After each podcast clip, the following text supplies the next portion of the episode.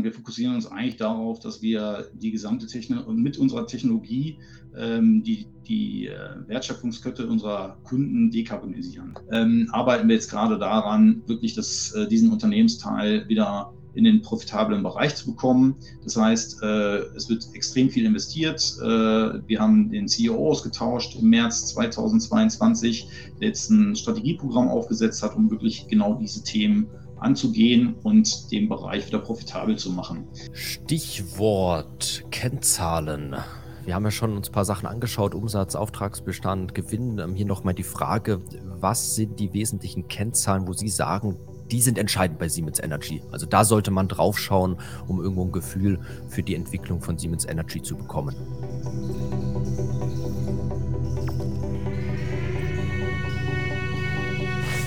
Herzlich willkommen auf dem YouTube-Kanal der SDK Schutzgemeinschaft der Kapitalanleger. Mein Name ist Paul Petzelberger und heute erwartet euch wieder einmal eine spannende Unternehmenspräsentation. Zur groben Einordnung zu Beginn gibt es immer eine Präsentation seitens des Unternehmens und im zweiten Part folgt dann die Q&A-Session. Unsere Teilnehmer haben stets die Möglichkeit, viele Fragen und Nachfragen zu stellen. Also könnt ihr euch definitiv auf eine spannende Diskussion freuen und wir freuen uns natürlich, wenn euch das Format gefällt, ihr dem Video ein Like gebt, unseren Kanal abonniert und gerne fleißig fleißig mit kommentiert. Lasst uns eure Meinung wissen und abonniert auch unseren Newsletter, damit ihr bei zukünftigen Veranstaltungen gerne mal live mit dabei sein und Fragen stellen könnt. Nun aber viel Spaß mit dem Video. Ja, vielen Dank, Herr Petzelberger. Ja, wir freuen uns auch hier zu sein. Ähm, wir sind ja noch ein relativ junges Börsenunternehmen sozusagen, haben eine lange Historie, ähm, sind erst im September 2020 äh, an die Börse gekommen, nachdem wir im April 2020 von der Siemens AG abgespalten wurden. Und ähm, nachdem wir noch relativ jung sind, oftmals auch noch mit der Siemens AG verwechselt werden, macht sicherlich Sinn, dass wir uns äh, jetzt hier auch nochmal bei Ihnen selber vorstellen. Und wie gesagt, da freue ich mich sehr, dass wir hier die Gelegenheit bekommen. Wer sind wir eigentlich? Äh, wir sind äh, weltweit ein führendes, äh, führend im Energiegeschäft. Das heißt, eigentlich ein Drittel der weltweiten Stromerzeugung basiert auf unserer Technologie. Dementsprechend kann man sich das vorstellen, immer wenn Sie Strom aus der Steckdose bekommen, ähm, kann man eigentlich fast davon ausgehen, dass zumindest eine unserer Komponenten im Hintergrund dafür sorgt, dass sie dann tagtäglich mit Strom versorgt werden. Dafür arbeiten äh, weltweit 92.000 Mitarbeiter um das zu bewerkstelligen, um die ähm, Netzsicherheit zu gewährleisten, um die äh, Sicherheit generell der Energieversorgung zu gewährleisten. Ähm, dementsprechend sind wir in über 90 Ländern tätig und präsent und haben halt äh, auch ein weit verbreitetes äh, Netzwerk an Standorten, wo halt auch aktiv produziert wird. Äh, wir selber investieren jährlich knapp eine Milliarde in Forschung und Entwicklung ähm, weil wir halt auch nicht auf dem, uns auf dem Status quo ausruhen können. Äh, das Unternehmen ist über 100 Jahre oder der Unternehmensteil ist über 100 Jahre alt, aber es hat sich natürlich in den letzten Jahren sehr viel getan, sodass wir auch schauen, dass wir zukünftig ähm, sicherstellen können, dass wir äh, saubere und sichere Energie erzeugen oder erzeugen lassen können. Ähm, wie gestalten wir eigentlich äh, die Energiewelt der Zukunft? für uns eigentlich das Wichtigste. Und ich glaube, der Eindruck, ähm, der vorhanden war, als wir erst das erste Mal börsengelistet wurde, war, dass wir ein Kohlekraftwerksbauer wären. Äh, dem ist eigentlich nicht so, ähm, sondern wir fokussieren uns eigentlich darauf, dass wir die gesamte Technologie mit unserer Technologie ähm, die, die äh, Wertschöpfungskette unserer Kunden dekarbonisieren. Das ist im Prinzip unser wichtigstes Ziel, dass wir ähm, unsere Kunden unterstützen, bei der Energiewende ähm, die richtigen Schritte zu gehen. Dafür brauchen wir halt äh, unsere 92.000 Mitarbeiter, die jeweils Verantwortung tragen. Das heißt, das Wichtigste für uns ist wirklich ein starkes Team zu haben, die selbstständig agieren, die Probleme lösen und insbesondere auch schnell agieren, um halt immer äh, mit am Ball zu sein. Bei jeder technologischen Entwicklung haben wir halt Partnerschaften für Innovationen. Das heißt, zum einen, wie schon bereits erwähnt, investieren wir selber relativ viel in RD, aber haben auch Partnerschaften mit äh, Universitäten und auch mit den Kunden, um halt so schnell wie möglich die neuesten Technologien an den Mann zu bringen. Ähm, Profitabilität ist natürlich das Fundament und soll auch äh, mittelfristig oder langfristig Ihnen als Aktionäre Freude bringen, äh, wenn Sie denn, wenn wir denn wieder Dividenden ausschütten. Das heißt, es ist natürlich ein äh, der Fokus für uns. Äh, momentan arbeiten wir noch daran. Ich komme nachher nochmal auf die äh, Kennzahlen des Unternehmens, äh, sodass wir da sicherlich noch einige Hausaufgaben machen müssen. Aber ich glaube, wir sind auf einem guten Weg, ähm, dass wir da auch Aktionären zukünftig Freude bereiten können. Wir, hatten, wir sind an die Börse gekommen und hatten zwei Berichtssegmente. Ähm, das hing auch damit zusammen, dass unser CEO und CFO ähm, erst im Mai 2020 die, äh, zum Unternehmen hinzugestoßen sind. Und wie berichtet waren, sind wir am, im September 2020 äh, börsengelistet worden. Das heißt, es war ein sehr kurzer Zeitraum.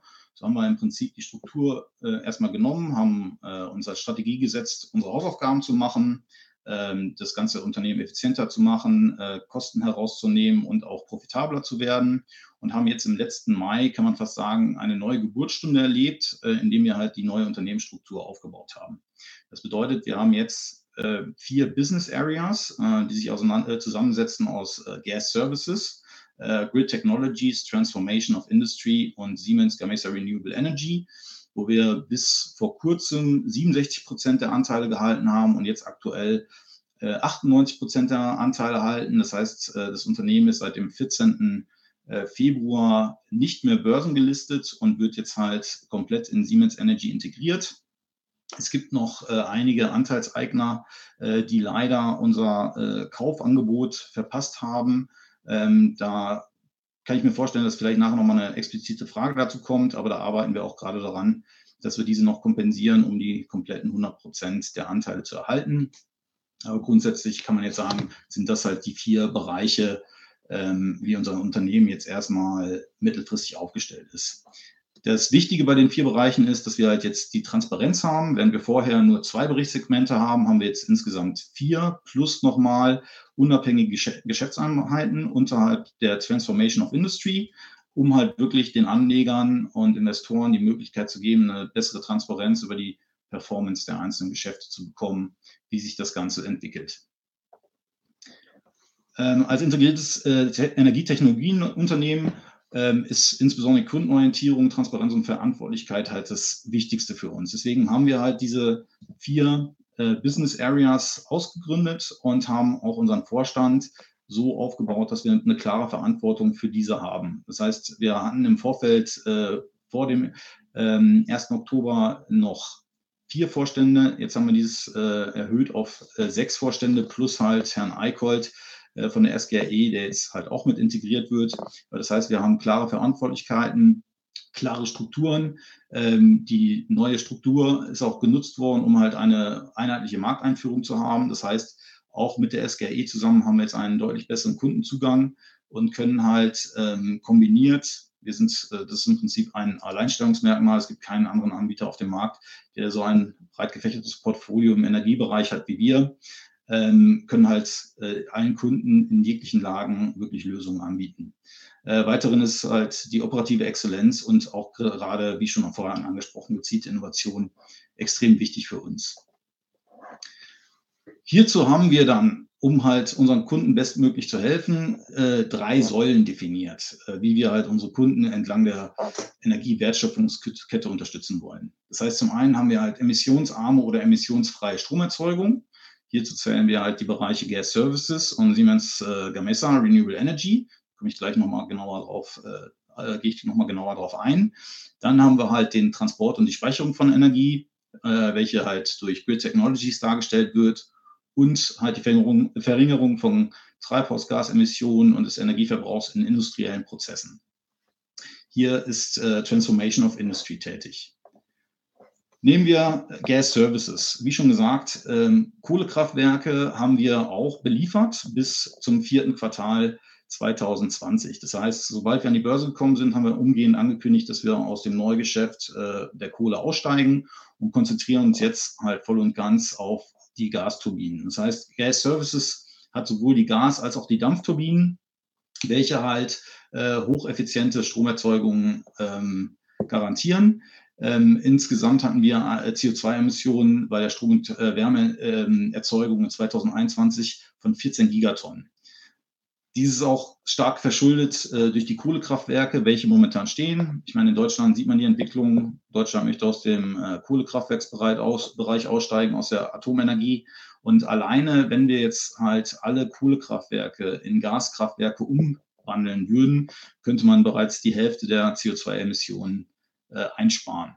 Ähm, jetzt ist natürlich die äh, Gas ebenfalls ein fossiles Element. Das heißt, ähm, es steht auch in der Kritik. Allerdings ist halt einfach, es ist ein Fakt, Sie können nicht von heute auf morgen die gesamte Energieerzeugung auf erneuerbaren Energien umstellen. Das heißt, wir sehen halt äh, die äh, Gasturbinen als eine ähm, Übergangstechnologie, die genutzt wird, um halt den erhöhten Strombedarf, also der Strombedarf wird sich halt allein bis 2030 je nach verschiedenen Szenarien fast verdoppeln.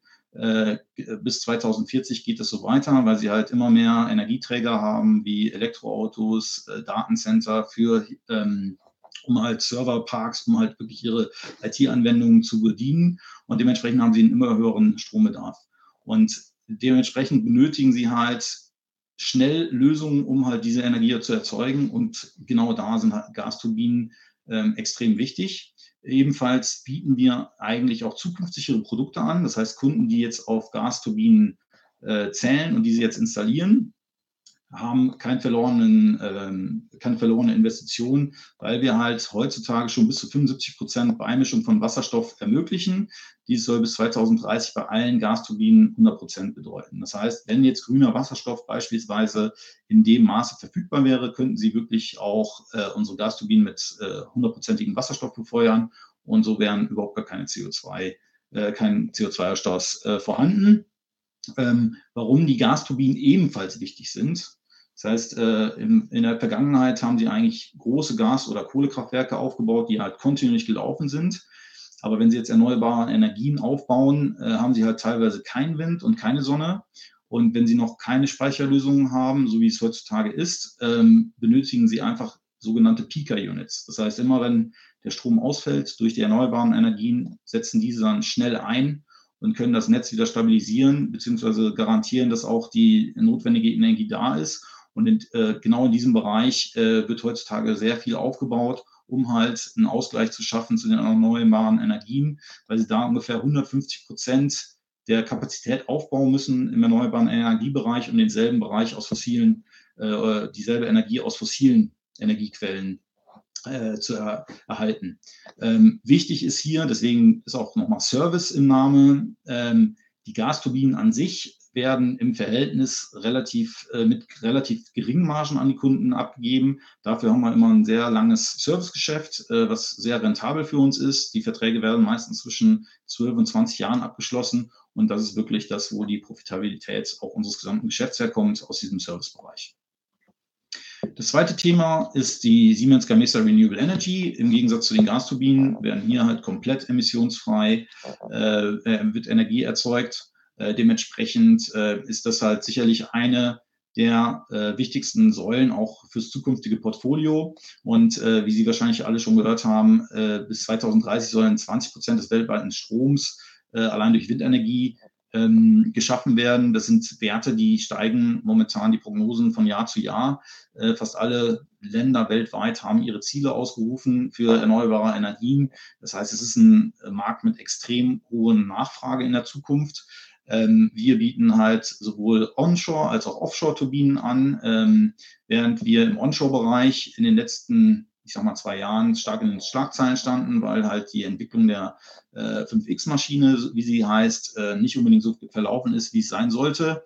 Und halt neben uns auch alle anderen Windkrafthersteller durch falsche Vertragsgestaltung ähm, an der Profitabilität extrem gelitten haben ähm, durch die steigenden Rohstoffpreise, durch die erhöhte Inflation, ähm, arbeiten wir jetzt gerade daran, wirklich das, äh, diesen Unternehmensteil wieder in den profitablen Bereich zu bekommen. Das heißt, äh, es wird extrem viel investiert. Äh, wir haben den CEO ausgetauscht im März 2022, der jetzt ein Strategieprogramm aufgesetzt hat, um wirklich genau diese Themen anzugehen und den Bereich wieder profitabel zu machen.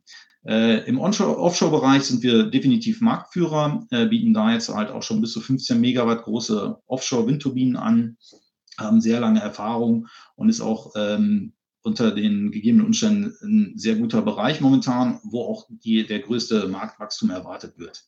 Insgesamt kann man auch sehen, dass wir 127 Gigawatt Windstrom bereits installiert haben, was 117 Millionen Haushalte versorgen würde.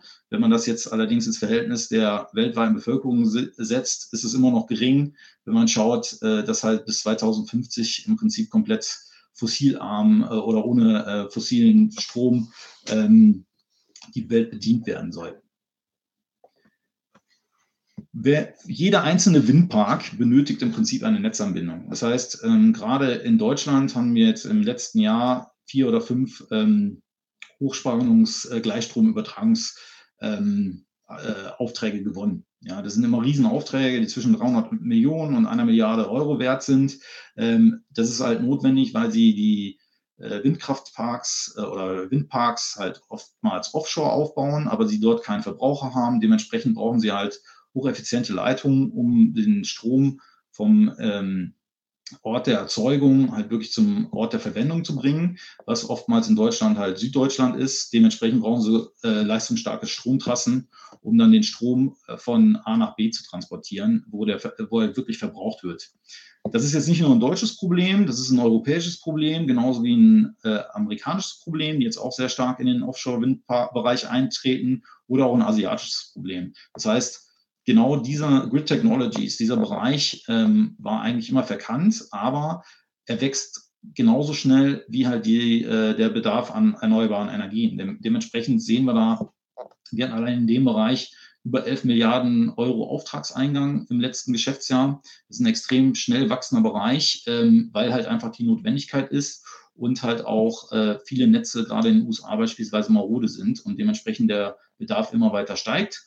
Gleichzeitig haben wir Schaltanlagen, die im Prinzip zur Sicherung sind, dass halt die, äh, es keine Überspannungen gibt. Sind wir der einzige Anbieter, der SF6-freie Produkte anbieten. Äh, das bedeutet, SF6-Gase sind 23.000 Mal aggressiver als äh, CO2.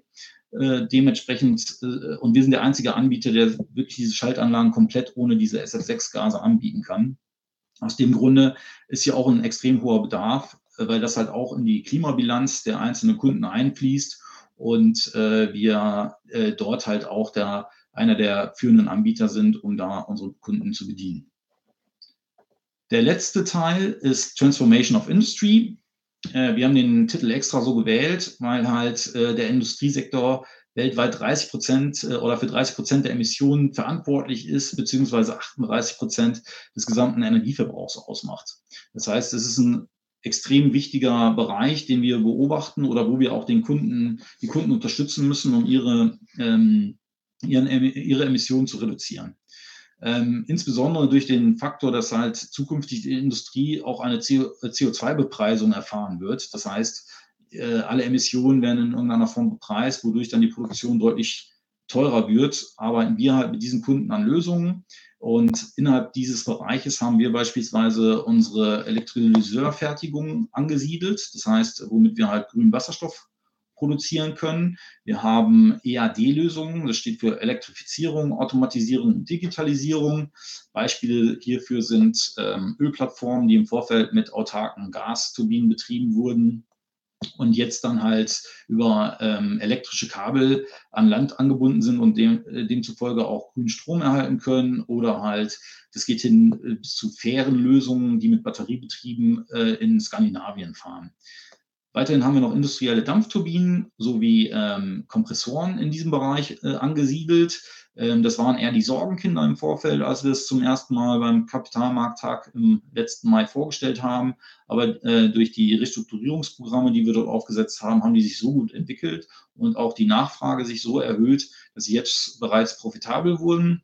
Das heißt, wir haben äh, mit dem Wasserstoffbereich beziehungsweise äh, mit den Wasserstoffelektrolyseuren und deren EAD-Lösungen extreme Wachstumsfelder hier und äh, versuchen halt wirklich die Dampfturbinen als auch die Kompressoren auch in einen attraktiven Bereich reinzubekommen. Und die sind insbesondere auch für den Transport oder die Logistik halt von Wasserstoff beispielsweise notwendig.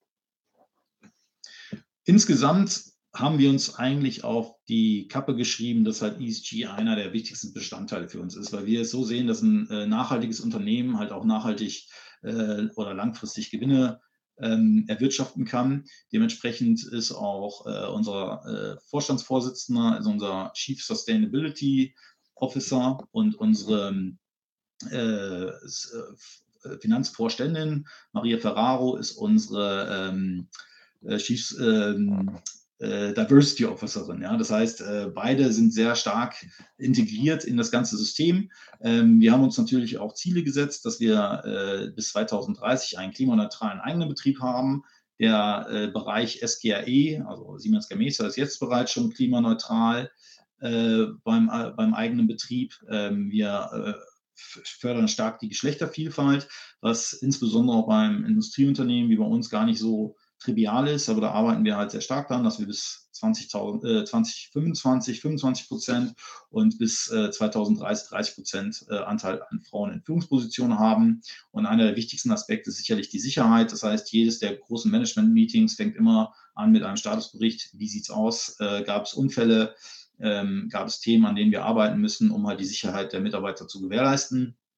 Und so haben wir halt erkannt, als wir anfangs an die Börse kamen, waren unsere Ratings, unsere sozusagen ESG-Ratings wirklich schlecht.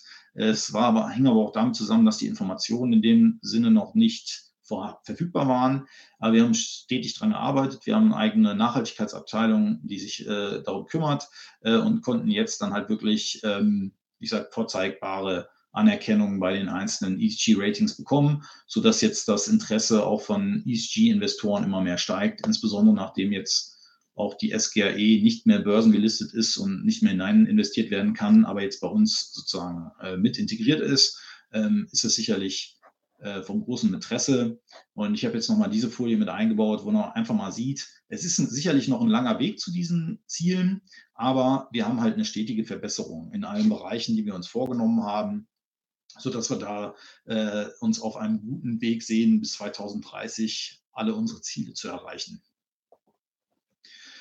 Ähm, wie schon bereits erwähnt, ist halt Innovation eines der wichtigsten Themen, um immer mit am Ball zu bleiben. Es geht um Effizienz bei Gasturbinen, es geht um Elektrolyseure, es geht um äh, hocheffiziente Windturbinen etc. Dementsprechend haben wir im letzten Jahr 1,1 Milliarden halt ausgegeben. Insgesamt haben wir 5.300 äh, Mitarbeiter im Bereich ähm, Forschung und Entwicklung und haben jetzt gerade vier Zentren definiert, äh, einmal in den USA, in Deutschland, also Orlando, USA, Berlin, Deutschland, in Abu Dhabi, im äh, Vereinigten Arabischen Emiraten und in Shenzhen in China, um halt wirklich äh, die Trends, die auch in den einzelnen Regionen wichtig sind, zu verfolgen und wirklich ähm, da das Thema mit auszugestalten. Und hierzu, wie schon auch im Vorfeld erwähnt, äh, sind wir mit zehn der 25 weltweit besten Universitäten im Austausch und haben auch ein eigenes äh, Energy Ventures ähm, äh, Team, was, was schon bei 22 Existenzgründungen unterstützt hat. An welchen Themen arbeiten wir so? Das heißt, wir haben jetzt fünf Handlungsfelder definiert. Das ist einmal die dekarbonisierte Wärme- und Industrieprozesse, die natürlich in den Bereich Transformation of Industry reinfließt. Wir haben Energiespeichersysteme, was halt zum einen aufgehängt ist in Grid Technologies, aber sicherlich auch äh, Wasserstoff als einer der Speichersysteme der Zukunft gesehen wird. Power to X, äh, wir haben jetzt hier ein Bild von Haraoni, das ist in Patagonien, wo halt eine Windkraftanlage genutzt wird, um halt grünen Wasserstoff zu erzeugen, äh, welcher dann halt in E-Fuel umgewandelt wird und dann halt von Porsche beispielsweise äh, genutzt wird. Das heißt, ähm, grünen Wasserstoff kann man halt deutlich besser transportieren und speichern. Und das Wichtigste sind sicherlich stabile, zuverlässige und robuste Energienetze. Insbesondere ähm, jetzt auch nach dem Ukraine-Krieg hat man halt gesehen, ähm, Energieversorgung ist eines der wichtigsten Themen. Ähm, alle haben leiden unter den gestiegenen Energiepreisen und äh, den ähm, äh, Kosten für Benzin, Strom und Gas. Äh, und um das halt auch oder in den USA sieht man halt viele Ausfälle. Ähm, dementsprechend ist, sind gerade die Energienetze ein Thema, die für uns extrem wichtig sind und an dem wir arbeiten und dann natürlich auch datenabhängige Service-Dienstleistungen. Das heißt, dass wir halt den Kunden, die Kunden unterstützen, um halt äh, best effizient äh, oder effizient laufende Lösungen zu garantieren, aber halt auch äh, Cyber-Security-Attacken oder Cyber-Security einzuführen, um Attacken halt abzuwehren, sodass wir in den Bereichen halt nochmal extra investieren. Ähm, jetzt klickt gerade meine Präsentation nicht weiter. Also jetzt kommt es, genau. Äh, genau, jetzt wollte ich gerade noch mal darauf eingehen, ähm, wie äh, sich das Thema jetzt halt in unseren äh, Finanzkennzahlen ähm, weiter darstellt. Ähm, es hängt wirklich meine Präsentation, so, jetzt müssen wir auf der äh, richtigen Folie sein. Äh, das heißt, wir haben im letzten Jahr äh, insgesamt 29 Milliarden Euro äh, Umsatz gemacht, ähm, während wir halt über 30 Milliarden, ähm, ich hoffe, ich glaube, bei Ihnen springt die Präsentation gerade auch etwas rum. Es tut mir leid. Ähm, über 30 Milliarden Auftragseingang. Ähm, das bedeutet, äh, wir haben einen extrem hohen ähm, Order Backlog äh, von über 97 Milliarden Euro. Äh, von da haben wir eine hohe, relativ hohe Visibilität, wobei einige Aufträge halt auch wirklich, wenn Sie jetzt ein Stromnetz äh, oder eine Stromanbindung haben, die heute beauftragt wird, wird diese teilweise erst im Jahre 2029 installiert. Ja, das heißt, Auftragseingang, Umsatz sehen, glaube ich, sehr gut aus. Ähm, Jetzt kommen wir halt zu den äh, Schattenseiten. Das ist momentan halt noch unser Ergebnis vor Sondereffekten, ähm, beziehungsweise der angepassten Ergebnismarge vor Sondereffekten, wo wir bei 0,9 ähm, Prozent liegen. Und insgesamt äh, hatten wir äh, vom Nettoergebnis, äh, waren wir deutlich bei knapp minus 600 Millionen im Geschäftsjahr 2022. das bedeutet, wir haben noch einiges an Hausaufgaben vor uns, um halt wirklich die Profitabilität zu erreichen, die wir uns wünschen. Ähm, allerdings konnten wir halt alle Bereiche, die im Vorfeld als kritisch angesehen wurden, wirklich optimieren. Wir haben es geschafft, äh, gerade die Bereiche Gas Services, Grid Technologies und auch Transformation of Industry in einen Bereich zu bekommen, der wirklich attraktiv ist, mit sehr guten Wachstumsraten, und auch mit einer guten äh, Profitabilität. Leider ist genau unsere Windkrafttochter, wo vor zwei, drei Jahren noch gesagt wurde, das ist unser Juwel im Unternehmen, unser Sorgenkind äh, und hat in den, auch im letzten Quartal nochmal Rückstellungen bilden müssen im Servicebereich, beziehungsweise musste halt diverse Aufträge gerade bei den Onshore-Turbinen abschreiben, weil halt äh, Preisgleitklauseln beziehungsweise Inflation nicht in den Verträgen abgebildet waren. Äh, von daher, wie gesagt, fokussieren wir uns jetzt gerade darauf, dass wir gerade den Bereich SGRE äh, wieder in den Bereich bekommen, dass er auch uns und auch Ihnen als Anleger Freude bereitet äh, und haben jetzt für dieses Geschäftsjahr uns ein Umsatzwachstum für die Gesamtgruppe von drei bis sieben Prozent vorgenommen und eine Ergebnismarge vor Sondereffekten von eins bis drei Prozent. Das heißt, dass wir da nochmal eine Optimierung haben. Und wenn Sie jetzt anschauen, wie die Ergebnismargen halt des äh, ehemaligen fossilen Geschäftes sind. So haben wir da halt wirklich äh, Zielkorridore von 9 bis 11 Prozent, äh, bei Grid Technologies von 6 bis 8 Prozent und Transformation of Industry, wo einzelne Teile sogar noch negativ waren im letzten äh, oder im ersten Geschäftsjahr 20, äh, im ersten Halbjahr 2022, selbst von 3 bis 5 Prozent.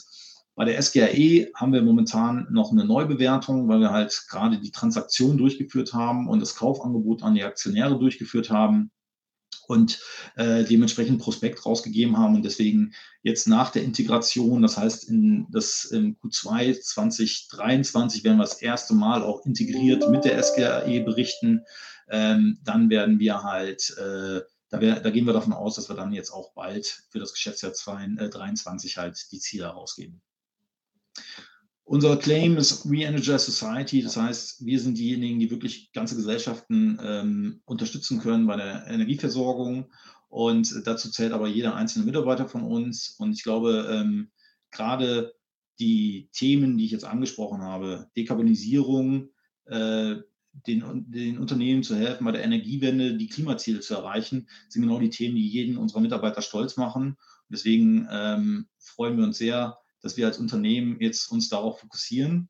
Und mit dem äh, bin ich jetzt genau bei einer halben Stunde angekommen. Ich hoffe, äh, Sie hatten noch Lust zu folgen und freue mich jetzt auch dann auf Ihre Fragen. Herr Hack, vielen Dank für die spannende Präsentation und was für Zahlen, was für ein riesiger Konzern, also fast Auftragsbestand, fast 100 Milliarden Euro, aber natürlich so ein großer Konzern auch komplex. Es gibt auch Herausforderungen. Das wurde auch schon anklingen gelassen in der Präsentation und wir haben natürlich dazu auch schon viele Fragen und da wollen wir jetzt direkt mal reinstarten, vielleicht um diesen Konzern gleich zu Beginn noch besser greifen zu können. Wie teilt sich denn der Umsatz grob auf die vier Geschäftsfelder auf? Ja, also man kann im Prinzip sagen, dass die, ähm, wenn man jetzt anschaut, die äh, Gas Services, da sind wir, ich, ich spiele jetzt einfach nochmal, nur damit ich Ihnen auch genau die konkreten Zahlen. Also wir haben äh, im Gas-Service-Bereich haben wir knapp 9,5 Milliarden Umsatz. Das heißt, 33 Prozent äh, kommen vom Gas-Services und die hatten jetzt halt in Fiskaljahr 22, ähm, im Fiskaljahr 22 eine äh, Marge von 6,5 Prozent. Grid Technologies hat einen Umsatz von 6,3 Milliarden Euro und eine Marge von 3,5 Prozent gehabt. Das hing auch ein bisschen an den äh, Logistikketten äh, zusammen äh, durch die Covid- bzw. Ukraine-Thematik, dass einige Themen nicht aus, dem, aus der Fabrik rauskamen. Wir haben Transformation of Industry mit knapp 4,1 Milliarden ähm, Umsatz in, im Geschäftsjahr 22 und einer Profitmarge von 1,1 Prozent. Und wir haben halt Siemens Gamesa mit knapp 10 Milliarden Umsatz, was 34 Prozent des gesamten ähm, Umsatzes der Siemens Energy ausmacht. Weitere Frage, wir bleiben bei den Umsätzen ein bisschen geografische Aufteilung. Also hier ja. wird sehr detailliert jetzt gefragt, Deutschland und viele Länder werden aufgezählt, vielleicht so ein bisschen nach Kontinenten, damit wir es ein bisschen greifen können, äh, wo der Umsatz generiert wird. Genau, ich glaube, da können wir auch, also ich, die, die Folie habe ich gerade nochmal aufgelegt. Das heißt, wir haben ja, also man, man kann sagen, dass halt äh, gerade Europa ist sicherlich eins der äh, Fokusthemen. Ich gehe nochmal kurz zurück, genau auf die Folie äh, 15. Ähm, da, da, sieht man, da haben wir knapp 15 Milliarden äh, Umsatz äh, im, im Gesamt ähm, während wir in den USA knapp 8,5 Milliarden, äh, beziehungsweise Amerika 8,5 äh, Milliarden Euro Umsatz haben, äh, während die USA 4,4 Milliarden ausmachen. Äh, da kann man aber davon ausgehen, dass gerade die USA jetzt zukünftig auch nochmal ein Fokusthema werden wird. Die haben den Inflation Reduction Act aufgesetzt, ähm, der jetzt halt ähm, deutliche Investitionen in den Energiemarkt in den USA aufzeigen. Und äh, Asien, Australien äh, ist sozusagen momentan noch der äh, schwächste Teil mit 5,8 Milliarden. Wir haben für uns selber sicherlich ausgerufen, dass wir Asien nochmal stärker fokussieren. Allerdings ist gerade der chinesische Markt ähm, sicherlich auch immer eine Herausforderung. Ja, jetzt sind wir direkt schon bei den Fragen so reingesprungen. Also natürlich jetzt auch nochmal die offizielle Einladung. Ähm, Sie, Sie haben es gemerkt, wir sind schon mittendrin in der QA-Session. Also gerne Fragen stellen. Es sind aber auch schon viele da. Also ähm, gerne auch erstmal zurücklehnen. Ich fahre direkt mal fort. Ähm, es kommt die Frage zu Forschung und Entwicklung, Herr Hang. Da sind Sie ja auch sehr ausführlich in der Präsentation drauf eingegangen. Die Frage, an was wird denn da überhaupt geforscht? Können Sie uns da ein bisschen ein paar Informationen liefern? Ja, also der Hauptfokus liegt insbesondere auf Themen, die halt äh, wirklich die Nachhaltigkeit betreffen. Das heißt wirklich Reduzierung von Emissionen, äh, als halt auch Service-Themen, weil Service halt äh, das Rückgrat des Unternehmens ist, insbesondere von den, äh, äh, vom Cashflow her. Ähm, dementsprechend, also was sicherlich noch ein Thema ist, ist die äh, Effizienzsteigerung bei Gasturbinen. Äh, es wird extrem viel investiert in die äh, neuen Produkte oder halt neue Entwicklungen auch im Bereich der äh, Windkraftanlagen, aber halt auch ähm, im, im Bereich der Netzinfrastruktur, das heißt äh, Software-Themen, äh, Speicherung und wir haben beispielsweise einen mittleren zweistelligen Millionenbereich, Betrag, den wir halt äh, aktuell jedes Jahr auch in die äh, Elektrolyseurentwicklung einstecken, um halt bei dem Wasserstoffthema mit aktiv zu sein. Ich bündel gleich mal zwei spannende Fragen, die oft kommen und ich denke auch sehr wertvoll sind. Zum einen, wen sehen Sie als den wesentlichen bzw. die wesentlichen Wettbewerber an? Mhm. Und auch die Frage, wobei, die geht ein bisschen in andere Richtung. Belassen wir es mal dabei. Wettbewerber. Ja, ich glaube, da muss man, also äh, durch die drei bzw. vier Business Areas haben wir natürlich unterschiedliche Wettbewerber in verschiedenen Bereichen. Ich glaube, der Wettbewerber, der äh, das nächst oder ein Portfolio hat, was äh, einigermaßen vergleichbar ist, ist eine GE, äh, die ja auch im nächsten Jahr GE Vernova ausgliedern, äh, wo dann halt auch sowohl Windkraft als auch Gaskraftwerke, ähm, äh, Gaskraftturbinen ähm, mit im Portfolio sind. Äh, das heißt, äh, bei, im, im, für Gas Services ist es gleichzeitig auch noch Mitsubishi Heavy. Ähm, wenn wir jetzt äh, Transformation of Industry anschauen, äh, da haben wir gerade im Kompressorenbereich eine Baker Hughes beispielsweise. Bei den Elektrolyseuren ist es eine Nell oder ITM. Und wenn wir jetzt die äh, Grid Technologies anschauen, haben wir eigentlich einen großen Anbieter, der da dieselben Kompetenzen hat. Das wäre die Hitachi. Und im Windbereich haben wir, wie bereits erwähnt, die GE, eine Vestas und sicherlich auch noch eine Nordex. Große Namen auf jeden Fall. Aber Siemens Gamesa natürlich auch sehr groß. Und da kommt jetzt auch oder kommen weitere Fragen, nämlich, ich sage jetzt mal zu diesem Desaster mit der Vertragsgestaltung, um die Fragen ein bisschen zu bündeln, kommen mehrere Fragen. sind die Verträge denn jetzt angepasst worden? Also wie ist hier der aktuelle Stand? Ähm, wurde das Ganze bereinigt, behoben, sodass Siemens Gamesa jetzt in absehbarer Zeit auch wieder Gewinne schreibt? Also ähm, der Jochen Eickholt hat ja sein Amt äh, am 1. März 2022 eingenommen und seine erste Reaktion war, ähm, es ist schlimmer, als, es, äh, als ich gedacht habe. Ja? Es sind aber Themen, die ich schon mal gesehen habe und das ist schon mal gut und zwei Drittel der Probleme äh, sind halt intern. Das heißt, die kann ich auch wirklich angehen, während ein Drittel der Themen sicherlich ein Marktthema ist. Ähm, gleichzeitig hat er gesagt, die, ähm, Behebung der Probleme wird länger dauern als ursprünglich gedacht. Ja, das, das, heißt, äh, im, im, nächsten Zuge wurde halt äh, wurden wirklich alle Verträge sich einmal angeschaut. Äh, es wurde nachverhandelt mit den einzelnen ähm, Kunden, sodass halt äh, natürlich viele Abschreibungen oder beziehungsweise ähm, Anpassungen der Verträge stattfinden mussten, wodurch auch mehrere hundert Millionen äh, Euro abgeschrieben wurden, weil halt schon zu dem Zeitpunkt klar war, dass die Verträge nicht profitabel umgesetzt werden können. das heißt, in, im nächsten Schritt sind wirklich alle Verträge angeschaut worden und halt angepasst worden, sodass die Thematik eigentlich ähm, abgehakt werden, sein sollte. Jetzt haben wir im letzten Quartal halt das Thema mit den Rückstellungen für einzelne, für den, für den Servicebereich gehabt. Das heißt, da hatten sie halt Probleme bei einzelnen Komponenten. Ähm, wenn sie halt ähm, es sind hochkomplexe Produkte auch, die Windkraftanlagen, wenn sie halt schlechte Chargen in einem Bereich bekommen, ähm, dann verbauen sie die oftmals halt äh, nicht nur in einer einzelnen Windturbine, sondern haben eventuell eine bestimmte Anzahl an Windturbinen. Das wird halt auch alles sozusagen ähm, sich genau angeschaut und analysiert und dementsprechend wurden auch die Rückstellungen gebildet und man sieht auch, dass die Lieferantenstruktur im Windmarkt relativ klein ist. Ja. Das heißt, äh, kurz nach unseren Ergebnismeldungen haben dann halt eine Vestas und eine GE eigentlich genau von denselben Problemen äh, berichtet, sodass man sieht, es ist halt teilweise ein Strukturproblem im, im äh, Windkraftmarkt, dass halt man von Lieferanten abhängig war, die zu einer bestimmten Zeitpunkt vielleicht noch nicht auf die äh, Bedürfnisse des Windmarkts so ausgerichtet waren, wie wir uns das gewünscht hätten. Um das Ganze jetzt nochmal abzuschließen, ich glaube, die Themen, die identifiziert wurden, die sind adressiert worden. Das heißt, äh, da wird immer noch dran gearbeitet. Die 5X-Maschine ist jetzt auf dem Stand, wo wir sagen, das ist sehr gut. Ähm, die Siemens Gamesa hat äh, ihre interne Struktur angepasst. Äh, RD ist jetzt für Onshore und Offshore zuständig. Äh, man hat mehr Verantwortlichkeiten reingezogen ähm, und halt arbeitet wirklich äh, alle Themen, die identifiziert wurden, nach und nach ab. Werden wir jetzt im nächsten Quartal bereits riesige Gewinne einfahren? Äh, nein, ja, sondern es dauert halt länger. Ähm, aber es stand halt mal im Raum, das hatte Jochen Eickholt noch erwähnt, dass er davon ausging, dass 2024 halt das Geschäft wieder profitabel sein würde. Ähm, wir haben momentan keinen Ausblick, deswegen kann ich das weder bestätigen noch äh, verneinen aktuell. Aber ähm, vielleicht gibt es einen, einen groben Zeitkorridor. Ja. Bleiben wir bei Gamesa und schauen jetzt vielleicht genau noch ein bisschen weiter nach vorne. Sie haben es ja gesagt, eigentlich ist es das Juwel, gerade wenn man jetzt wirklich mal in die nächsten fünf, zehn Jahre schaut und ein Teilnehmer schreibt ja auch, Entschuldigung, eine Teilnehmerin, laut Markus Kräber müssten die Windturbinenhersteller ihre Kapazitäten verdreifachen, damit die Klimaziele erreicht werden können.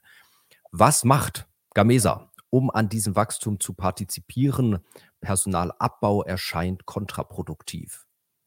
Also grundsätzlich muss man erstmal schauen. Wir haben natürlich äh, äh, Siemens Gamesa selber hat mit knapp 26.000 Mitarbeitern ist auch ein extrem großes Unternehmen. Ja, hatte auch schon eine längere Historie äh, und sie haben halt einige Fabriken im Portfolio, die halt auch nur definiert sind oder spezifiziert auf kleinere Windkraftanlagen.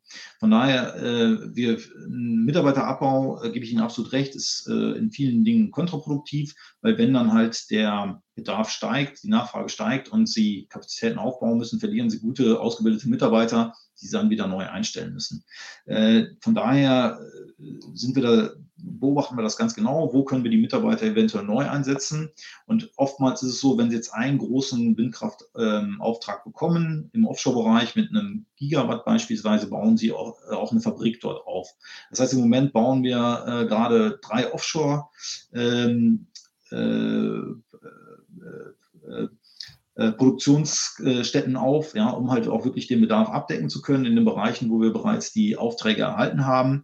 Im Onshore-Bereich muss man halt immer schauen. Das heißt, der Onshore-Markt ist eher flach, während halt der Offshore-Bereich extrem steigen wird. Ja, und man muss halt auch mal schauen, ähm, welche Kämpfe will ich kämpfen. Ja, äh, Sie haben im Onshore-Bereich deutlich niedrig, also deutlich mehr Wettbewerb als im Offshore-Bereich. Ähm, und dementsprechend muss man halt schauen, natürlich ist äh, eine, eine gut laufende Onshore-Maschine für uns wichtig, aber äh, ein starker Fokus liegt sicherlich auch im Offshore-Bereich. China. Gamesa und China. Was für eine Bedeutung hat China für Gamesa? Vielleicht zum einen auf der Zuliefererseite, aber hier auch konkret gefragt, was für ein Umsatz wird, ja, was für ein Windkraftumsatz wird in China generiert? Also aktuell kann man fast sagen, dass kein westlicher Hersteller in äh, China irgendwelche Umsätze hat. Ja, sie haben im Endeffekt auch den, äh, der Windmarkt, der wird immer äh, definiert durch Windmarkt ohne China. Sie haben halt äh, vor ungefähr 15 Jahren äh, sind alle Hersteller nach China eingeladen worden, haben ihre äh, Fabriken dort aufgebaut, haben erste Windturbinen aufgebaut und genauso wie es halt bei den Hochgeschwindigkeitszügen waren, wo von jedem Hersteller mal 60 Stück bestellt wurden, ähm, ist dann, sind dann im Prinzip die ausländischen äh, Hersteller fallen gelassen worden und es ist ein extrem starker lokaler ähm, Markt aufgebaut worden. Das heißt, sie haben, sie bekommen momentan keinen Fuß äh, in China rein. Die Windkraftanlagen kosten dort teilweise äh, 50 Prozent weniger als in Europa. Ob diese Preise beispielsweise auch in Europa realisiert werden können, sei jetzt mal dahingestellt, weil halt die Logistik von diesen großen Komponenten über die gesamte Welt äh, auch nicht so einfach ist. Aber äh, aktuell macht es halt dementsprechend auch keinen Sinn, äh, den chinesischen Markt gerade im Windbereich zu fokussieren, sondern da muss man erst schauen, wie können wir abwehren, dass wir mit unserer Technologie so weit voraus sind, um halt den Markteintritt von chinesischen Wettbewerbern im europäischen äh, Markt zu verhindern. Äh, ich glaube, das ist äh, eigentlich die wichtige Debatte. Und Gamesa dominiert hier weiter den Chat. Äh, eine weitere Frage. Welche bürokratischen Hürden sehen Sie im Bereich Windkraft? Und der Teilnehmer spricht es schon an, dass es ja teilweise so ein bisschen ein deutsches Problem ist. Ähm, darum auch die Frage, haben andere Länder auch so langwierige Zulassungsprozesse? Und was bedeutet das äh, für die Strategie von Siemens Gamesa? Ja, ich glaube, ähm, es ist, sind nicht nur die Windkraftanlagen, sondern ich kann mal ein Beispiel nennen, äh, auch bei den Hochspannungsleitungen. Äh, eine Hochspannungsleitung, äh, die hat insgesamt zwölf Jahre für Genehmigungen gebraucht und 14.000 Genehmigungen ja, bis diese dann realisiert werden konnte. Ähm, und das sind halt alles Themen, äh, wo gerade auch unser äh, CEO, der Dr. Bruch, halt sehr stark die Politik versucht oder mit der Politik zu diskutieren, dass das halt geändert werden muss. Und es ist halt nicht nur in Deutschland so, sondern europaweit so. Und deswegen war jetzt der Inflation Reduction Act in den USA ein extrem wichtiges Thema für uns, damit Europa auch mal aufwacht äh, weil die Fördergelder und auch die leichteren Genehmigungsverfahren in den USA würden jetzt eigentlich bewirken, dass halt immer mehr Hersteller in die USA abwandern und keine Kapazitäten mehr für Europa übrig bleiben. Deswegen war jetzt der Net Zero Act, den jetzt halt ähm, Europa vorgestellt hat, er ist ein bisschen fuzzy, muss man so sagen. Ja, das heißt, äh, er ist nicht so konkret, wie wir uns ihn gewünscht hätten, aber zielt vor allen Dingen darauf ab, dass Genehmigungsverfahren beschleunigt werden. Und das ist halt definitiv notwendig, weil halt bei Offshore-Windparks natürlich brauchen sie auch ihre Zeit, um den zu installieren, aber Siemens gemäß hat jetzt viel im Order-Backlog, äh, was halt erst 2026 im Offshore-Bereich installiert wird. Wir haben bei den Hochspannungsleitungen einige Projekte, die alle jetzt beauftragt wurden, aber erst in 2028 oder 2029 installiert werden. Das heißt, um die Ziele von 2030 zu erreichen, muss wirklich äh, auch die Politik aufwachen, weil bald ist der Zug abgefahren. Also es müssen extrem viele Aufträge in den nächsten ein, zwei, drei Jahren kommen. Ansonsten haben sie keine Zeit mehr, um irgendwelche Ziele in 2030 zu erreichen. Und zum Order-Backlog zu diesem Auftragsbestand haben wir auch viele, viele Fragen. 100 Milliarden, also jetzt mal auf Konzernsicht, eine gewaltige Zahl. Und die Fragen, können Sie ein bisschen mehr erzählen? Ähm, Sie haben es gerade bei Gamesa schon ein bisschen, äh, haben schon angefangen. Wie schnell kann, können denn solche 100 Milliarden, solche Aufträge verarbeitet werden? Wie lang oder ja, wie lang ist der durchschnittliche Prozess ungefähr, die durchschnittliche Laufzeit, die so ein Vertrag braucht, bis er ab, äh, Auftrag braucht, bis er abgewickelt ist? Können Sie uns da ein bisschen mehr erzählen zu diesen 100 Milliarden? Also ich glaube, da muss man auch wieder die einzelnen Business Areas anschauen. Also zum einen haben wir halt Glück, dass oder den Vorteil, dass knapp 50 bis 60 Prozent des gesamten Order Backlogs ist halt Service.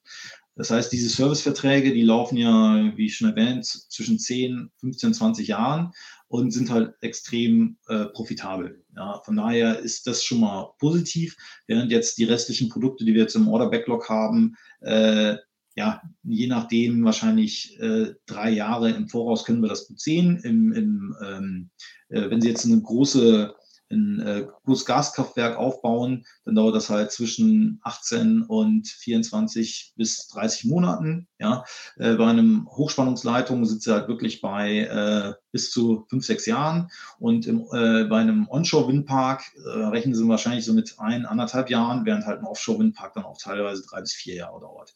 Das heißt, es sind extrem lange Projektlaufzeiten und das ist halt auch, ähm, wenn Sie unser Unternehmen beobachten, wir werden keine Sprünge von einem Quartal ins nächste machen, weil es halt ein Großprojektgeschäft ist. Das heißt, sie haben halt, äh, wir haben jetzt beispielsweise einen extrem hohen Cashflow gehabt im letzten Jahr, weil wir halt sehr viele äh, Anzahlungen von Kunden bekommen haben für Gaskraftwerke, die jetzt halt in den nächsten zwei, drei Jahren installiert werden. Aber das ist halt, äh, sagen wir so, den Effekt oder den Umsatz sehen Sie teilweise erst Jahre später, ähm, so dass wir den ersten, also meistens erst Anzahlungen bekommen, aber der, der Revenue kommt später. Und wir sind gestartet in 2020 mit einem extrem schlechten Order Backlog, weil halt damals eine gewisse Prämisse war, ähm, wir wollen die, ähm, die Fabriken auslasten, äh, auch wenn es auf die Marge geht. Und wir haben jetzt zwei, zweieinhalb Jahre gebraucht, um den Order Backlog wirklich gesund zu machen. Ja, das heißt, alles, was jetzt reinkommt, sind wirklich gesunde Aufträge, die dann halt auch in Zukunft uns Freude bereiten. Aber diese 100 Milliarden, bedeutet das eine Verstetigung dann eher des aktuellen Umsatzniveaus oder äh, weil da auch so Fragen in die Richtung gehen oder sehen wir hier irgendwo dann doch auf Jahressicht 2024, 2025 große Umsatzsprünge?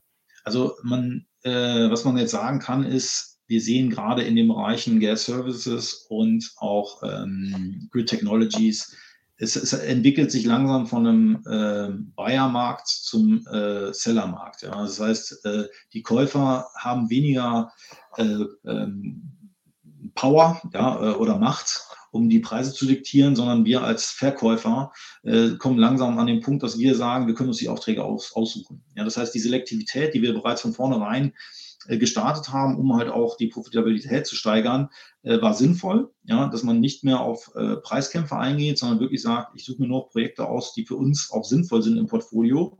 Und das zeigt sich jetzt. Ähm, wir haben jetzt das allererste Mal eine Reservierungsgebühr in den USA bekommen für Grid Technologies. Ja, weil die Leute halt wirklich Angst haben, dass Kapazitäten nicht da sind. Äh, der letzte Großauftrag von Amprion äh, für eine Netzanbindung, für eine insgesamt 4 Gigawatt Netzanbindung in der Nordsee, ist jetzt schon gekauft worden, obwohl noch nicht mal die Windparks definiert sind.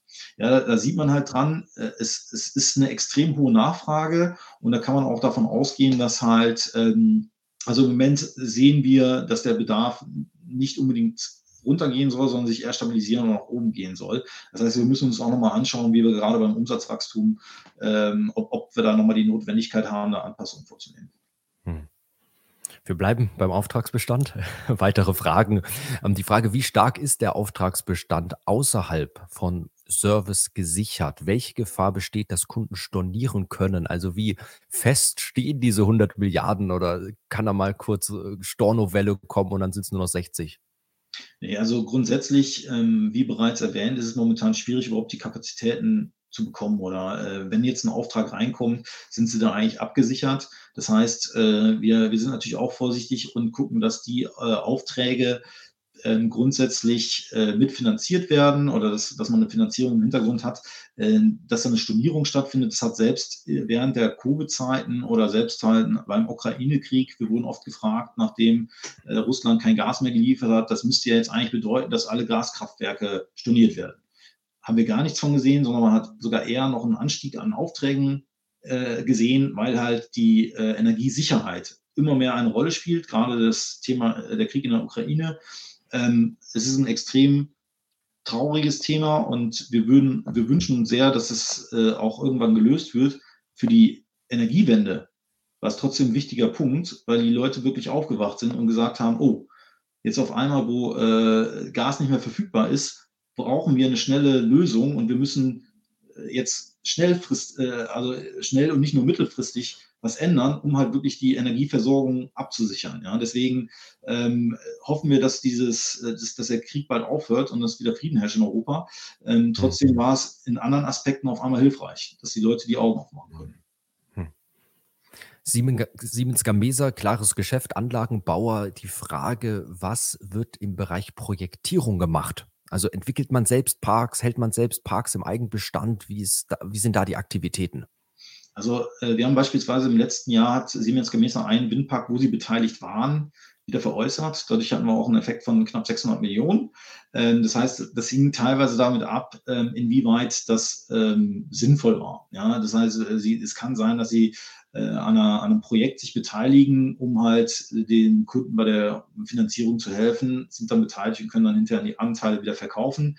Das ist aber jetzt nicht unser äh, grundsätzliches Geschäft, sondern wir sind eigentlich nur äh, Produktlieferant. Das heißt, ähm, je nach Projekt haben wir den Hut auf oder sind nur Sublieferant, weil halt, äh, das war auch ein Thema gerade bei Gaskraftwerken. Turnkey ist immer ein Thema, wo wir nicht unsere Kernkompetenz sehen. Ja? Das heißt, wenn Sie jetzt jemanden haben, der halt mit Beton die Außenwände aufbaut und da haben Sie Probleme, dann fällt das auf Sie als Generalunternehmer zurück. Von daher sind wir eigentlich eher Sublieferant für, für die Produkte, die unsere Kompetenz sind und ziehen uns dann sozusagen wieder raus, wenn wir das abgeliefert haben. Und das wäre halt beim äh, bei der Projektmitentwicklung auch ein anderes Thema, weil sie da einfach in andere Risiken gehen als in die Produktentwicklung an sich.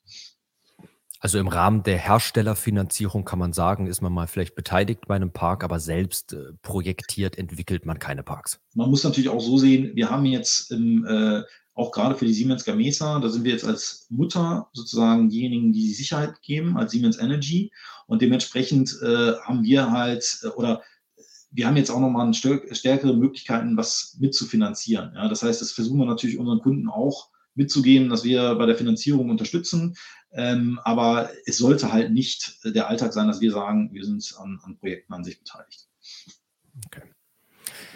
Kommen wir zu Fragen, Kapitalmarktfragen und starten direkt mal, Herr Hang, eine persönliche Frage. Sie müssen natürlich nicht darauf antworten, aber sie wird gern und oft gestellt. Haben Sie auch Aktien von Siemens Energy? Sind Sie ich, Aktionär? Ja, ich bin ein großer Siemens Energy Fan, äh, darf natürlich durch mein, ja, ich sag mal, weitreichendes Wissen in einzelnen Bereichen nicht aktiv am Markt kaufen, äh, nehme aber sehr gerne an den äh, Mitarbeiteraktienprogrammen teil. Und äh, muss schon sagen, dass äh, ja, also das Portfolio, was Siemens Energy ausmacht, macht fast äh, ja, 20 Prozent meines Gesamtportfolios aus. Also das heißt, äh, ich würde wahrscheinlich sogar mehr kaufen, wenn ich dürfte ähm, kann ich aber nicht. Ähm, aber es ist wirklich, ähm, ich war im Vorfeld lange bei der Siemens AG tätig, ähm, was halt durch die unterschiedlichen Bereiche einen äh, ganz anderen Aspekt hatte, sich zu identifizieren mit dem Unternehmen. Und seitdem ich jetzt bei der Siemens Energy bin, muss ich sagen, äh, ich bin, also ich war auch stolz, Siemens AG-Mitarbeiter zu sein, aber bei der Siemens Energy allein der, äh, also der Grund des Unternehmens oder die Möglichkeiten, die wir bewirken können, macht einen wirklich stolz. Und ich glaube auch, auch wenn der Aktienkurs einigen von Ihnen wahrscheinlich wenig Freude bereitet hat, wenn Sie damals bei 33 eingekauft haben, kann es Potenzial geben. Wir können natürlich keine Kaufempfehlung geben, aber ähm, ich glaube, dass es, äh, wir ein sehr interessantes Unternehmen sind. Ja. Eine gute Antwort. Ich packe den SDK-Stempel drauf. Also erstens, es gibt ein Mitarbeiteraktienprogramm und zweitens, die IR-Abteilung langt ordentlich zu. Also das sind doch Nachrichten, die wir hier heute hören wollen. Machen wir mal weiter oder bleiben natürlich beim Thema Kapitalmarkt, Dividendenpolitik. Äh, gibt es das? Wir haben, äh, genau, wir haben Dividendenpolitik, die haben wir auch klar definiert. Das sind 40 äh, bis 60 Prozent des Net Incomes. Ähm, wir hatten im letzten Jahr äh, sozusagen eine provisorische Dividende von 10 Cent äh, ausgeschüttet. Das war ein bisschen, ähm, sollte eigentlich ähm, ja, eine Signalwirkung haben. Leider konnten wir, den, äh, konnten wir in diesem Jahr keine Dividende ausschütten, weil wir halt wieder kein Net, Net Income erwirtschaftet haben. Wir hoffen natürlich sehr, äh, sobald wir halt in einen profitablen Bereich kommen, dass wir dann auch unsere Aktionäre wieder äh, erfreuen können mit einer Dividende und dass sich das dann halt stetig ähm, so steigern wird. Ja. Das heißt, äh, das ist uns extrem wichtig, dass wir unsere Aktionäre beteiligen. Leider war es uns in, im, für das Geschäftsjahr 2022 nicht möglich. Hm. Es kommen weitere Fragen zu Gamesa rein, aber bevor wir dann nochmal zu Gamesa und diesem Bereich Erneuerbare kommen, vielleicht klapper ich doch nochmal so ein bisschen die Fragen ab, die den Konzern betreffen oder ganz allgemein äh, gefragt sind, auch Gamesa natürlich beinhalten. Welche Burggräben hat Siemens Energy technisch, Patente, vertrieblich etc. wird gefragt? Ähm, das heißt, äh, ja, also grundsätzlich haben wir extrem viele Patente. Ja, ich kann ja jetzt äh, keine großartigen Detail. Also äh, als Beispiel, ja, Sie haben halt bei den Gasturbinen, haben Sie drei große Hersteller und es würde niemals ein großer Hersteller den Service für einen anderen Hersteller bei den großen Gasturbinen machen, weil jeder halt seine IP mit drin hat und äh, sie äh, nur dann garantieren können, dass halt äh, der höchste Effizienzgrad erreicht wird, wenn sie halt auch Originalteile verwenden. Dementsprechend ist natürlich in allen Bereichen äh, sind wir bei der Forschung und Entwicklung tätig und äh, melden auch viele Patente an. Ähm, von daher sind wir da eigentlich relativ gut abgesichert. Und die meisten Bereiche, das sieht man halt auch gerade bei äh, Grid Technologies, Sie, wir haben einen Wettbewerber, der auf dem gleichen Niveau ist. Ansonsten sind es nur die beiden Wettbewerber global. Das heißt, es sind auch alles eigentlich keine Märkte, wo sie einen schnellen Markteintritt haben. Und dementsprechend sind wir da eigentlich gut abgesichert. Bei den Elektrolyseuren gibt es, glaube ich, viele Hersteller. Also äh, da hört man immer wieder von den Wasserstofflieferanten. Äh, ähm, wir haben halt den Vorteil gegenüber den ganzen Pure Plays wie ITM und Nell, wir können halt eine Lösung anbieten. Uns geht es nicht darum, einen Elektrolyseur anzubieten, sondern es geht eigentlich um die Lösungsfindung. Und da arbeiten wir halt mit unseren Kunden zusammen und das macht, ist für uns halt auch ein Alleinstellungsmerkmal. Stichwort Kennzahlen. Wir haben ja schon uns ein paar Sachen angeschaut, Umsatz, Auftragsbestand, Gewinn. Ähm, hier nochmal die Frage, was sind die wesentlichen Kennzahlen, wo Sie sagen, die sind entscheidend bei Siemens Energy. Also da sollte man draufschauen, um irgendwo ein Gefühl für die Entwicklung von Siemens Energy zu bekommen. Also ich, also ich glaube, äh, natürlich ähm, spielt der Auf, Auftragswachstum, äh, Auftragseingang jetzt im Moment eine extrem wichtige Rolle. Ja, um halt einfach zu schauen, wie sieht es in der Zukunft aus. Wie schon gesagt, ähm, das ist ja eigentlich der Blick in die längere Zukunft, weil unser Order Backlog halt erst in einigen Jahren abgearbeitet wird. Gleichzeitig müssen wir natürlich schauen, dass der Umsatz halt dementsprechend auch steigt. Ähm, wir selber äh, guiden halt äh, auf Ergebnis vor Sondereffekten. Ja, das heißt, ähm, daran äh, messen wir uns selber.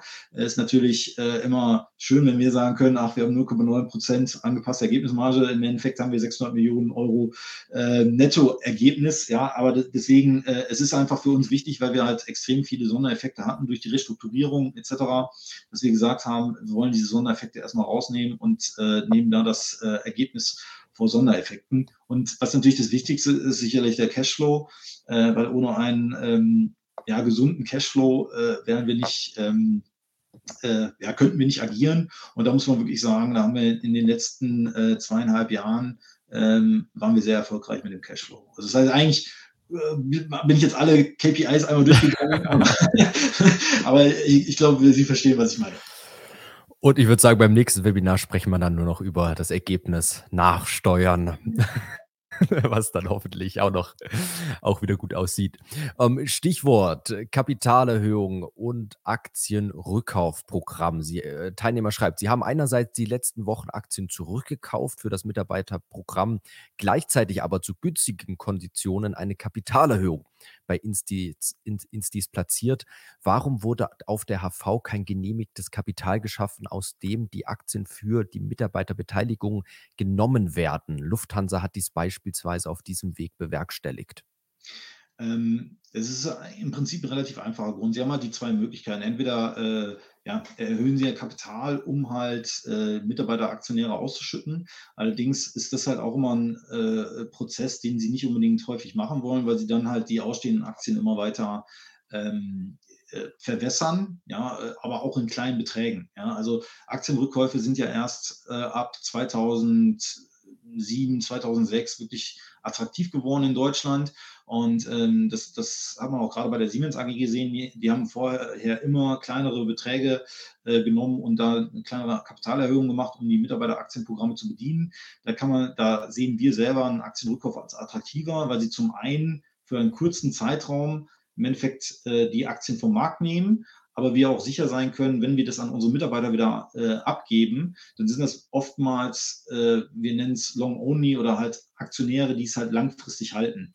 Das heißt, es, die Aktien, auch wenn wir sie vom Markt genommen haben, aber dann wieder rausgeben, äh, bleiben sie sozusagen in der Familie. Ja, und äh, es ist, also die Kapitalerhöhung, die können Sie jetzt halt nicht vergleichen mit dem Aktienrückkauf. Das haben wir schon im Januar gestartet, weil wir halt äh, erst 400 Millionen Aktien, ein 400 Millionen Aktienrückkaufprogramm im September 2020 gestartet haben. Aber die Aktien sind jetzt alle durch die Mitarbeiteraktienprogramme aufgebraucht. Also Sie können sich vorstellen, wir brauchen fast vier bis sechs Millionen Aktien pro Jahr nur für die Mitarbeiteraktienprogramme. Also das ist schon ein relativ hohes Volumen. Und deswegen haben wir jetzt nochmal ein Aktien, Mitarbeiteraktienrückkaufprogramm über 150 Millionen gewährleistet, während wir jetzt die Kapitalerhöhung zum alleinigen Zweck für die Finanzierung der Übernahme der äh, Siemens Gamesa Aktien hatten. Und von daher äh, kaufen wir halt, also wenn Sie einen Aktienrückkauf gestalten, übergeben Sie das an eine unabhängige Bank. Die kauft halt kontinuierlich und äh, unabhängig von unseren unserem Eingriff, einfach nur, um auch zu gewährleisten, dass kein Insiderhandel betrieben wird. So hat die Bank halt dann vor und nach, dem, äh, Akt, äh, der, nach der Kapitalerhöhung gekauft. Ähm, aber keiner konnte effektiv wirklich, bis auf die Leute, die halt die Kap an der Kapitalerhöhung beteiligt waren, an den Kursen von 17,30 Euro partizipieren. Also es ist komplex. Nach außen sieht es natürlich irgendwie unglücklich aus, aber komplexe Strukturen letztendlich dahinter. So, ich habe eine Möglichkeit gefunden, noch ein paar Fragen zu bündeln. Also, ähm, ich starte nämlich mit der Frage, äh, wie der Bereich Renewable, wie groß sehen Sie die Notwendigkeit, sich im Bereich Photovoltaik zu verstärken durch Übernahmen oder strategische Beteiligung, also um nicht nur so diesen Fokus auf Wind zu haben. Und dazu passen dann auch viele andere Fragen, wie beispielsweise, wie steht man zu Biokraftstoffen oder halt auch allgemein gefragt, an was wird noch geforscht, wo möchte man sich möglicherweise strategisch noch erweitern? Ja, also ich glaube, ähm, Photovoltaik bzw. Solar ähm, einfach mal rückblickend aus der Siemens AG-Sicht. Es gab zweimal Programme, die aufgesetzt wurden für Solar und sie haben immer wieder das Thema gehabt, dass halt äh, sie kaum konkurrenzfähige Produkte auf den Markt bringen konnten. Äh, sobald die chinesischen Hersteller sozusagen relativ günstig äh, Photovoltaikanlagen produziert haben, hatten sie da als europäischer Hersteller eigentlich kaum eine Möglichkeit.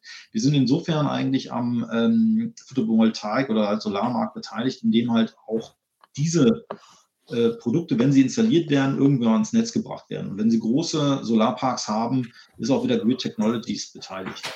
Ähm, trotzdem macht es halt für uns, also wir beobachten das Thema, ähm, man kann nie etwas ausschließen, aber zum aktuellen Zeitpunkt äh, ist es jetzt kein Fokusthema, wo ich sagen würde, dass, äh, da, da werden wir kurzfristig äh, schauen, dass wir da äh, im großen Stile ein, äh, einsteigen.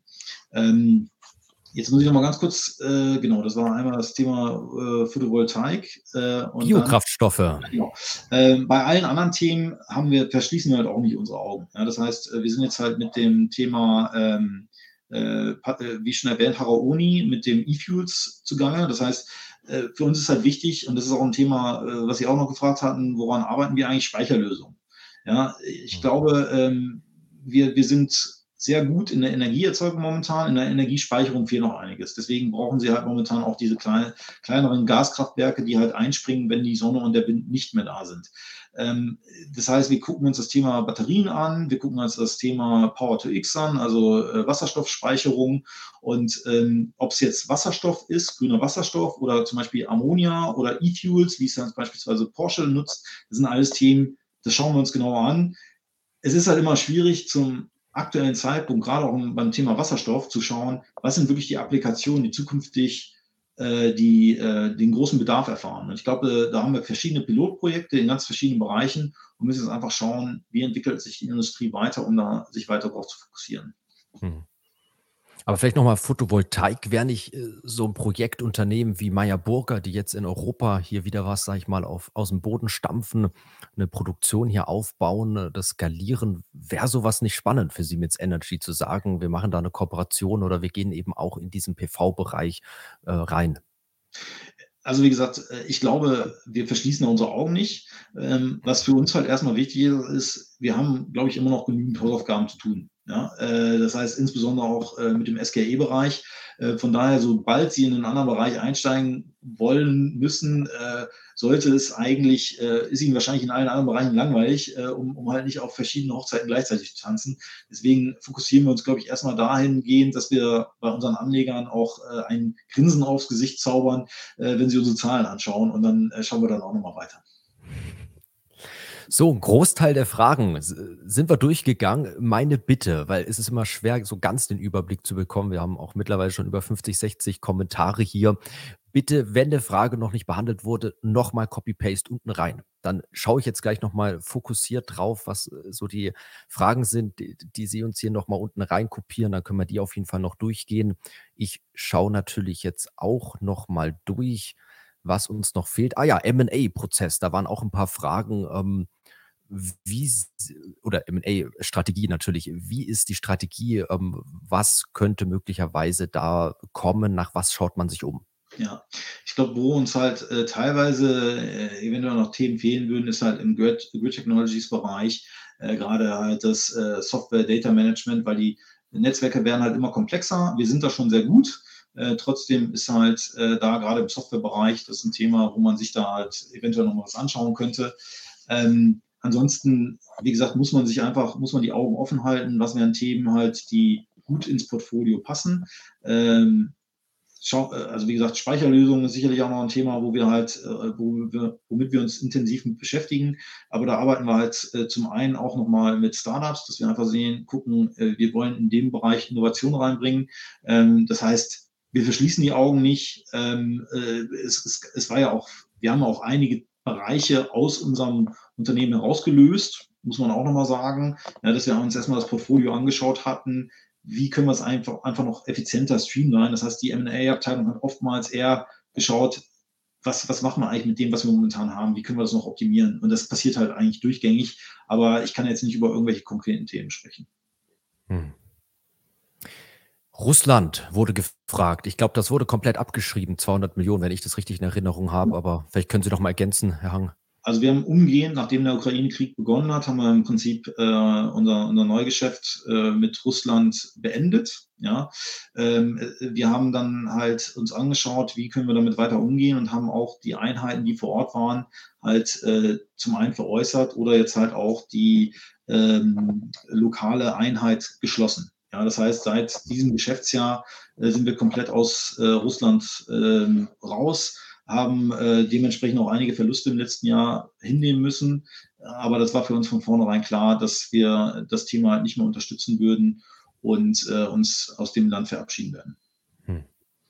China nochmal zwei Nachfragen. Zum einen, wie stark ist man auf Rohstoffseite von China abhängig? Und dann auch Stichwort Innovationszentrum. Hat man da nicht die Sorge, dass möglicherweise Know-how abfließt? Mhm. Ähm, mit den Rohstoffen, das ist sicherlich ein Thema. Ich glaube, das hatte auch das Thema der Ukraine-Krieg gebracht. Also da haben wir uns in, zu dem Zeitpunkt war ganz klar, wir können uns nicht mehr auf einzelne Länder beschränken, um unsere Rohstoffe zu erhalten. Das heißt, äh, wir versuchen eigentlich immer Multisourcing aus verschiedenen Ländern zu gewährleisten und unser Einkauf macht da auch einen extrem guten Job, dass wir kaum durch die Engpässe äh, nach dem oder während des Ukraine-Kriegs wirklich Probleme bekommen haben. Äh, es gibt natürlich ein paar Rohstoffe, die sind fast nur in China erhältlich. Äh, da muss man einfach schauen, äh, wie man das handhabt. Ähm, aber das haben wir auf jeden Fall im, auf dem Radar und versuchen uns da so gut wie möglich abzusichern. Ähm, Im Hinblick auf die, das Innovationszentrum, auch China ja, äh, arbeitet halt mit ihrem äh, 30-60-Programm daran, die Emissionen klar ähm, zu reduzieren. Ähm, die Gefahr halt, dass ein Abfluss der, äh, des Know-hows passiert, ist in irgendeiner Form immer möglich. Wir haben beispielsweise eine lizenzierte Gasturbine, allerdings sind es nicht die mit Shanghai Electric, das heißt, die vertreiben auch Gasturbinen aus unserem Programm, allerdings nicht die neueste Generation, sondern halt eine ältere Generation.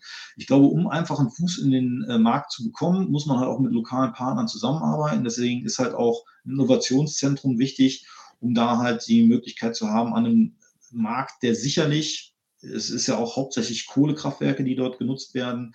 Äh, dementsprechend wird es da auch noch eine große Veränderung geben im Markt. Und um da mitspielen zu können, ist es schon wichtig, da von vornherein mit äh, einen Fuß in der Tür zu haben. Es wird nochmal nachgefragt, wobei wir haben es, glaube ich, eigentlich schon probiert oder Sie haben es probiert zu thematisieren. Woran sollten Investoren Siemens Energy konkret beurteilen? Also doch mal diese Frage, Herr Hank, Sie haben vorhin ja schon ein paar Sachen abgeklappert. Vielleicht nochmal so zwei, drei, wo Sie sagen, so, das wären so die wichtigsten. Genau, also ich glaube, äh, um auch einfach nochmal auf den Aktienkurs vielleicht äh, zu kommen, es gab einige Themen, die haben unseren Aktienkurs belastet. Das war zum einen die Finanzierung der Siemens Gamesa, da haben wir jetzt einen Haken dran gemacht. Äh, es gibt immer noch einen großen Anteil, den die Siemens AG hält, wo auch viele warten, wann wird das verkauft, äh, wird das halt wieder Druck auf die Aktie geben. Da können wir nichts zu sagen. Das ist im Prinzip alleinig in der Hand der Siemens AG. Ähm, wo man uns jetzt dran messen kann, ist der Erfolg, wie wir den Turnaround bei der SGE äh, bewerkstelligen. Ja, das heißt, wir haben es geschafft, unsere Hausaufgaben zu machen im gesamten anderen Bereich. Uh, unser Management ist uh, kein, sind keine Schaumschläger, sondern uh, alles, was sie sagen, wird normalerweise umgesetzt. Das heißt, sie sind extrem ehrlich ähm, und offen. Und von daher, wenn jetzt gesagt wird, wir werden den Turnaround bei Siemens Gamesa auch schaffen, ist das, glaube ich, das Fokusthema, worauf man sich fokussieren sollte, weil wenn wir diese Problematik aus der Welt schaffen, ähm, ist, glaube ich, schon ein sehr großes Potenzial auch äh, in unserem Unternehmen. Ja. Eigentlich gute Abschlussworte. Äh, es kommen jetzt noch so viele Fragen rein, also wir müssen langsam ein bisschen zum Ende kommen. Wir sind eigentlich schon über der Zeit. Ähm, darum alles schaffen wir wahrscheinlich nicht mehr. Wir bleiben dran. Ich glaube, Herr Hagen, wir können auch schon sagen, wenn Fragen sind, natürlich auch im Nachgang jederzeit bei Ihnen. Ja, sehr gerne melden. Genau, aber nehmen wir vielleicht noch zwei Fragen zum Schluss. Noch mal kurz die Nachfrage Cashflow. Da hatten Sie gesagt, Cashflow ist man sehr stark und äh, hier fragt ein Teilnehmer noch mal gut nach, welchen Cashflow meinen Sie? Operativ, ähm, Free Cashflow, auf ja. was haben Sie das bezogen? Genau. Das war der Free Cashflow, den wir halt im Prinzip generiert haben, ähm, wo uns äh, auch die Siemens Gamesa äh, deutlich runtergezogen hat, aber nachdem halt der gesamte restliche äh, Teil des Unternehmens so stark performt hat im letzten Jahr, äh, haben wir da äh, extrem stark, stark abgeliefert beim Free Cashflow. Und das war auch der Hintergrund, warum wir jetzt eigentlich, äh, wir hatten, wir sind eigentlich davon ausgegangen, dass der äh, Free Cashflow halt im Geschäftsjahr 23 eher negativ ausfallen würde. Nachdem wir jetzt schon wieder die äh, starken Kundenanzahlungen äh, gesehen haben, haben wir da auch unsere Guidance nochmal hochgenommen, unseren Ausblick und erwarten jetzt auch für dieses Jahr wieder einen positiven äh, Free Cashflow vor Steuern ähm, obwohl wir trotzdem davon ausgehen, dass wir eine, eine starke Beeinträchtigung durch die Siemens Gamesa haben werden. Herr Hagen, kommen wir doch vielleicht zum Ende nochmal mit der Frage, was sind Ihre ein, zwei, drei wesentlichen Punkte, warum Siemens Energy ein tolles Unternehmen ist und auch für Aktionäre eine spannende Investition? Vielleicht können Sie noch mal abschließend ja. ein Statement geben. Nee, sehr gerne. Ähm, also grundsätzlich, und das bleibt mir eigentlich immer im Kopf, äh, als unsere Finanzvorständin einmal gesagt hat, ähm, ich liebe es für mein Unternehmen zu arbeiten, weil äh, am Ende kommt eigentlich keiner um uns herum. Wir sind das einzige Unternehmen, was wirklich global so breit aufgestellt ist in der Energielieferkette, ja, dass wir eigentlich für jeden Kunden eine Lösung anbieten, egal in welchem Status er gerade hat bezüglich seiner Emissionen, welche Probleme er hat. Und das Problem des Klimawandels, ich meine, wenn wir ganz ehrlich sind, man merkt es im Winter und man merkt es im Sommer.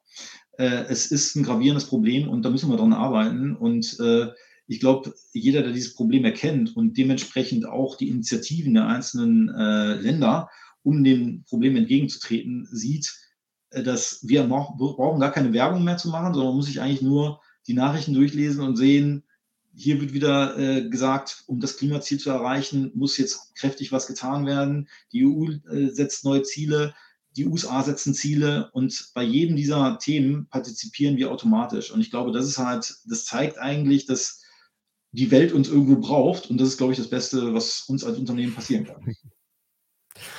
Und hier war noch die Frage, was sagt die SDK zum Unternehmen? Äh, ja, Anlagenbau, kein leichtes Geschäft, aber wenn man es auf die Reihe bekommt und die Marge hinbekommt, dann ist natürlich bewertungstechnisch einiges drin, würde ich sagen. Und so ist sicherlich auch gerade ein bisschen der Stand bei Siemens Energy, ein großer Konzern in der Transformation einer ohnehin großen Branche, große Veränderungen viele Hausaufgaben, viel wird angepackt, neue Unternehmensstruktur. Wir haben einiges präsentiert bekommen und ich denke damit heute ein runder Abend mit vielen, vielen Fragen.